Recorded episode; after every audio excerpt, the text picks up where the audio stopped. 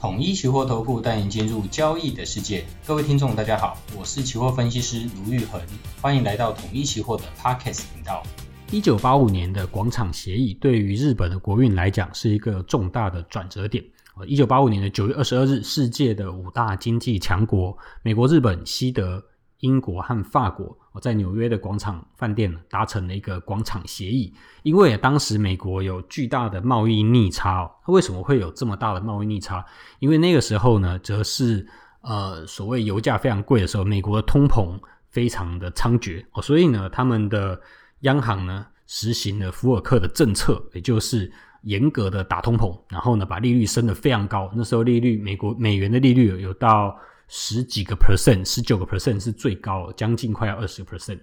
所以美元的汇率非常高，导致了他们的贸易赤字。那陷入这个困境的国家跟其他四国发表了一个共同声明，宣布去介入汇率市场。那之后呢，日本的日元呢就迅速的升值，从当时原本呢一美元兑两百四十美元呢，在一年之后就升到了。一美元兑一百二十美元，也就是升值将近一倍。那由于这个汇率的剧烈的波动哦，美国国债所组成这个资产呢，就有非常大的一个呃账面亏损。那有非常多的资金呢，因为美国国债的亏损呢，躲避汇率的风险，就进入到日本的国内哦。所以呢，在这样子一个状况，就在日本产生了非常大量的一个过剩的资金，也就是所谓的热钱。那热钱进来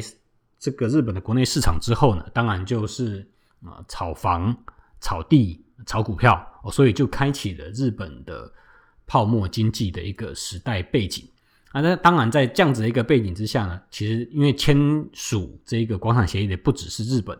在欧洲这边则是有西德、英国和法国。那西德这边呢，也在那个年代过几年之后呢，就跟东德去做一个合并，从而成立了这个欧元区、欧欧盟的一个前身啊。那苏联呢，呃，虽然没有签署这个协议哦，不过在一九八五年的时候，苏联仍然是非常强大的国家，但是它在对东欧的影响力已经慢慢的降低，所以在一九八九年，然后一九。呃，九一年啊，苏联就解体了，所以那个时候正是由苏联由盛转衰的时候，也就是这些呃西方的阵营最弱的时候，然后东这个苏联为首的这个共产集团的阵营是最强的时候，所以在这样的一个时代背景，广场协议签了之后呢，日元就快速的升值。好，在然后呢，日元快速升值之后呢，呃，就开启了他们的一个泡沫经济，因为热钱全部流到日本去。那他们泡沫经济的时候呢，日本的央行呃也没有快速的去升息来去打击这样子的泡沫，反而又拖了好几年之后呢，才开始去打击。那这个中间时间呢，甚至还一度有去做一个降息。所以呃，一九八九年到一九九零年左右呢。这个泡沫经济才开始破灭。一九八九年是泡沫经济的最高峰的时候，所以其实从广场协议所带来的日元升值，然后呢，日本的央行在同一个时间点呢，就是那个十年中，从一九八五年到一九八九年，还在进行所谓的呃降息周期，甚至是一个宽松周期，认为呃。不应该哦快速的升息来去打压经济，所导致这些泡沫越演越烈。那到一九八九年的时候呢，日本的泡沫经济是来到最高峰。那这这些潜潜在的问题呢，在一九八九年啊，同时去做了一些爆炸啊，因为这些过剩的过高的资产价格没有办法再创造更多的利润，也就是你买了一个，我们用台大家最熟悉的房地产来讲好了，你买了一个很贵的房产。比如说，你买了一个店面，呃，好几亿，但是它的投报率呢，可能只有呃一个 percent。也就是说，它租出去之后呢，能够带来的现金回收的价值，其实远低于它的房地产交易的价格。那为什么还有人愿意买？因为大家相信，呃，经过一个转手，可能就可以赚个十趴二十趴。也就是你只要不是最后一只老鼠，你就可以进来做像这样子的投机炒作。啊，那这样子的一个事情呢，在什么样会的情境下会很容易破灭？就是央行开始升息的时候就很容易破灭，因为我们知道，呃，国债其实就是所谓的无风险利率，所以当日本央行拖了好几年之后才开始的升息，就直接打击到了像这样子的泡沫经济，导致于之后呢，从一九九零到两千年到两千到二零一零年，日本的经济呢都是呃不太好的，也就是所谓的失落了十年，或是失落的二十年，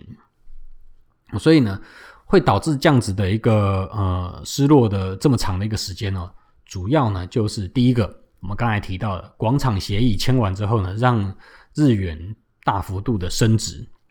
升值之后呢，就导致于非常多的热钱流入日元、日本，然后日元的购买力也非常强劲，然后炒作经济，这个炒作资产，然后让经济呢发展成泡沫。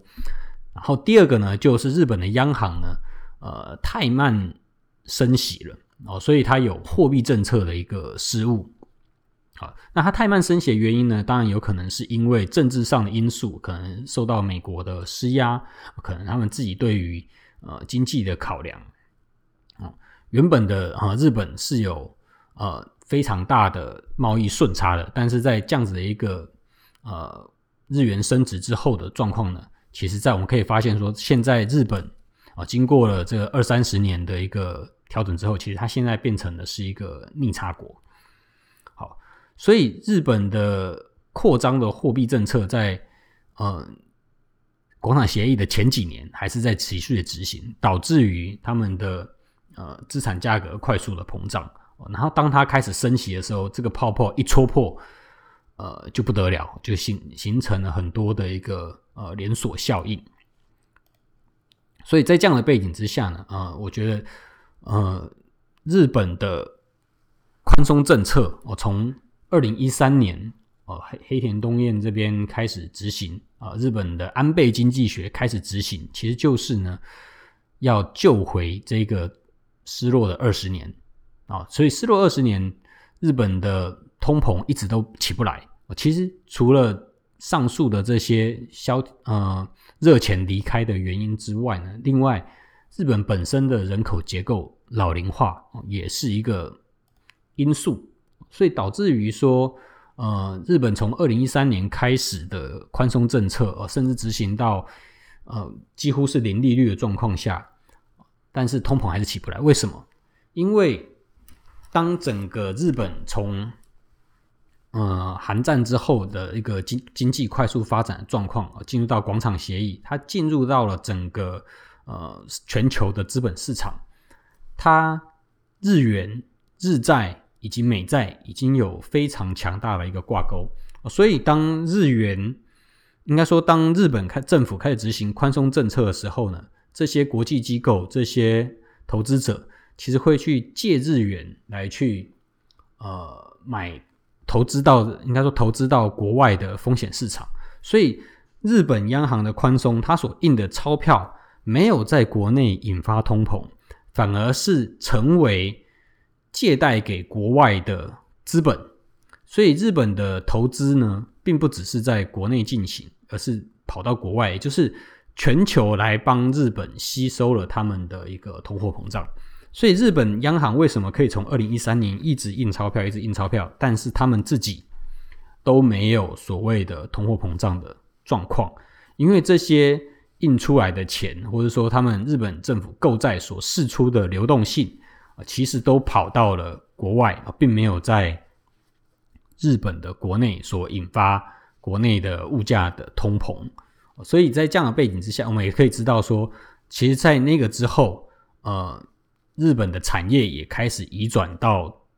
东亚、东南亚的各国，包含了像是呃台湾啊、韩国啦、中国啦，或甚至在东南亚的这一块。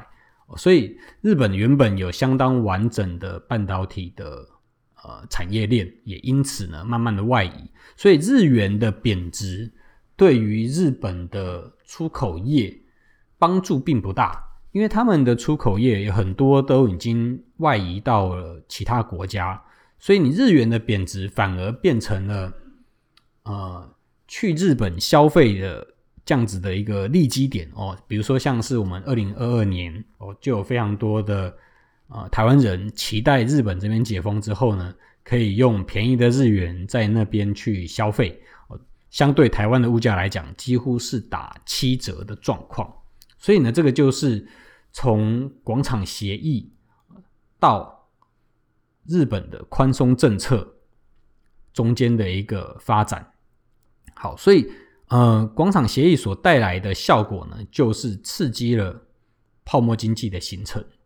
日元的快速升值刺激了泡沫经济形成，然后泡沫经济呢，又因为日本的升息所戳破，日本将升息戳破之后呢，啊，泡沫失进行了失落的二十年，然后呢，日本央行开始进行无限量的宽松，才有日本的货币宽松之路能够走多远啊？这样子的一个议题，直到二零二零二零二二年的十二月二十号，呃，他们要开始要再要再进一步放宽债券的波动上限，所以大家开始觉得，是不是安倍经济学黑田东彦所带领的啊、日本货币宽松的路？到这边就要走到了尽头呢。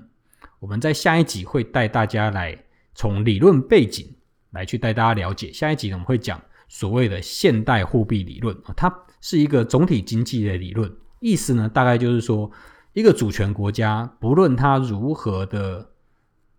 欠债，欠多少债务，其实都不会影响到它的呃货币的购买力。那这个现代货币理论到底在讲什么？我们下一集为大家分解。欢迎大家关注与分享我们的频道，动动手指开启小铃铛，才不会错过我们的节目哦。